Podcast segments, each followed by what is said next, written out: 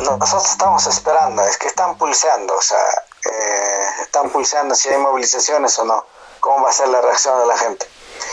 Ya. Que las actas eh, impugnadas, o sea, aún el jurado no se ha pronunciado. Sí, pues son un montón, ¿no? Ahí está la jugada, sí. Te había dicho eso. Y yo, yo soy quien les ha dicho de que ellos ganen en, en ese sentido. Ah, ¿Tú les has, dado, les, has dado, les has dado la idea para que, para que implementen ese plan?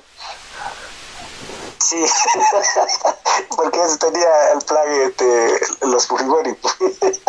ah, y dime, ¿y cómo? Y, y, pero eso es, un, es una operación logísticamente bien compleja, ¿no? Porque necesitas este pagar personeros por todos lados, todo, ¿no?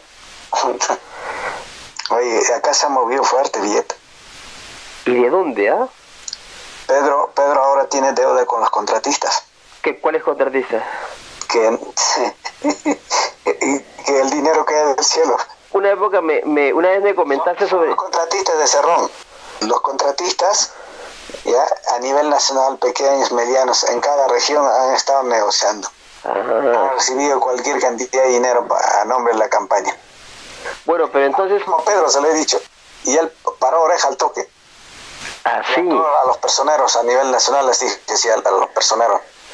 Puche, que ahí es la jugada, sí, ahí es la jugada. Seguro, seguro, estudialo. Y dijeron, sí, efectivamente, ahí es la jugada.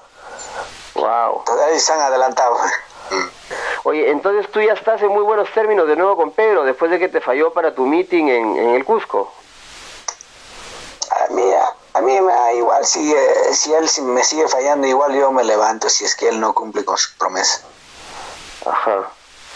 Y, y para mí va a ser ventajoso porque la otra parte, porque no está ganando al, al 100%, ni siquiera al 60%, es 50-50 está dividido el país.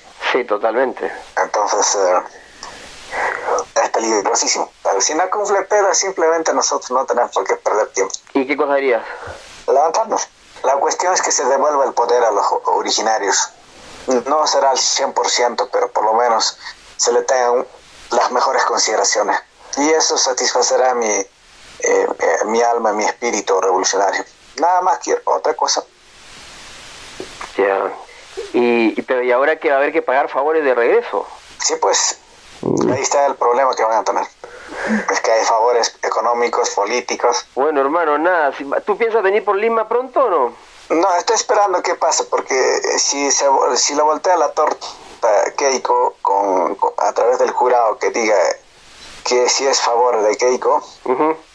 entonces eh, ahí sí eh, rápidamente me muevo. Yo, yo solamente estoy esperando y la gente está lista. Ahí sí va a ser o sea, un, un, un país muy violento. Sí, eso es lo que yo me temo, que va a ser que va a ser una confrontación bien fea. Tipo lo que sabe, lo que ha pasado en Chile, lo que ha pasado en Colombia, esas cosas se pueden poner bien horribles Y porque yo como no soy pues Cerrón, yo no soy Pedro Castillo, esos no tienen huevo. ¿Estarías tú a pesar de que, de que digamos, de que, la, de que el posicionamiento es legítimo? igual me va a levantar porque es una oportunidad donde se van a generar las condiciones subjetivas y objetivas para un proceso revolucionario. Oye, compadre, me estás, estás hablando como hablaba Gonzalo. Uno es el momento, o sea, la, la gran oportunidad, no hay otro momento. Es que tú no vas a hacer cambio vía electoral, esta oportunidad se presenta y se genera un caos. Ajá. Eso es mi momento, ¿no? Esa es mi gran oportunidad. O sea, y yo sí no voy a eh, pedir para derechos humanos, oye, si lo puedo meter a la cárcel, puedo llevar al paredón. Nada, señor, agarra machete y corta el cuello, listo.